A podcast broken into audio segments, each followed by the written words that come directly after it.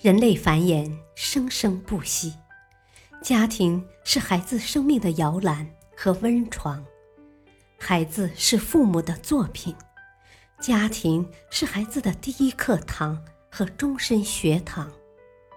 成功的家教造就成功的孩子，失败的家教造就失败的孩子。好父母满足需求，好家长用对方法。欢迎收听《别和叛逆期孩子较劲》，亲子无障碍沟通五十招。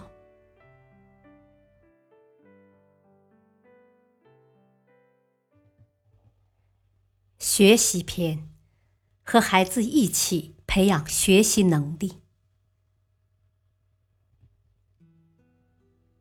开篇小语：学习不仅仅是孩子自己的事。不管我们如何强调素质教育，也还是不得不承认，在高考棒的指挥下，孩子的学习成绩还是非常重要的。孩子学习成绩优异，就能接受更好的教育，接触到更好的良师益友。但是，很多家长都有这样的困惑：明明已经给孩子提供了最好的学习条件，孩子的学习成绩还是上不去。这个问题其实并不难以解答，因为这些家长把学习看作是孩子的事情，而把自己当做一个旁观者。这实在是一种很错误的认知。有的家长不服气，难道要我替孩子学习读书认字吗？没错，随着时代的发展，越来越多的家长认识到了教育的重要性，也确实给孩子创造了很多很好的学习条件，为孩子选择更好的学校，给孩子花高价报各种培训班。为孩子买一大堆工具书。多数家长做完这些之后，就高枕无忧了，以为已经给孩子提供了能提供的一切东西，剩下的就是孩子自己的问题了。可是家长们有没有想过，只靠这些物质条件，孩子就能好好学习吗？孩子们真正需要的又是什么呢？学习就只是把孩子放在学校就行了吗？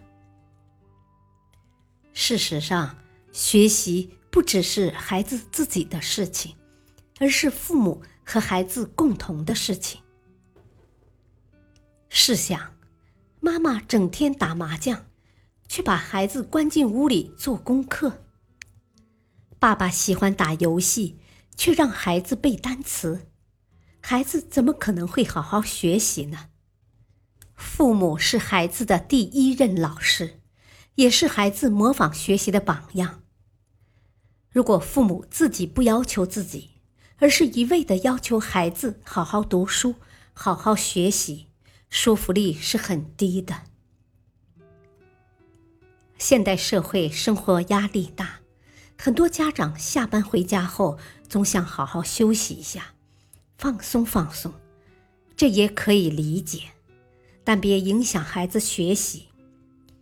比如，很多家长都习惯于吃晚饭的时候就催促孩子吃完赶紧做功课，但孩子一打开课本，他们就打开电视开始看热播剧，或者叫上朋友一起喝酒聊天。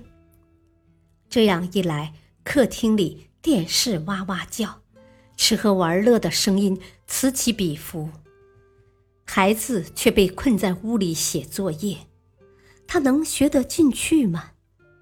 他说不定心里就会这么想：凭什么爸爸就能看电视跟朋友玩，我却要在这里写作业？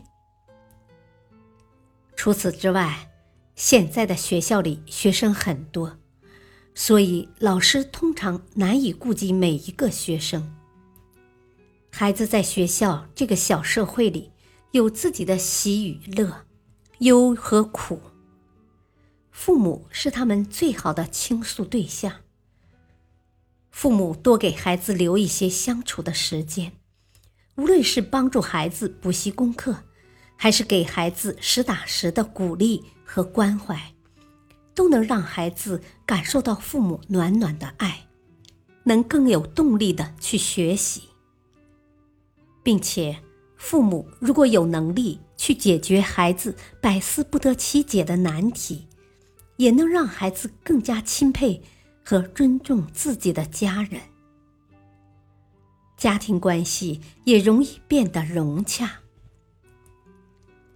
家长们只有认识到学习不仅仅是孩子一个人的事情，而应该和孩子一起培养学习能力，共同进步，才能让孩子从心底里体会到学习的重要性和乐趣，也才能真正爱上学习。家长们从现在开始，和孩子一起成长吧。感谢收听，下期播讲：自学能力比学习成绩更重要。敬请收听，再会。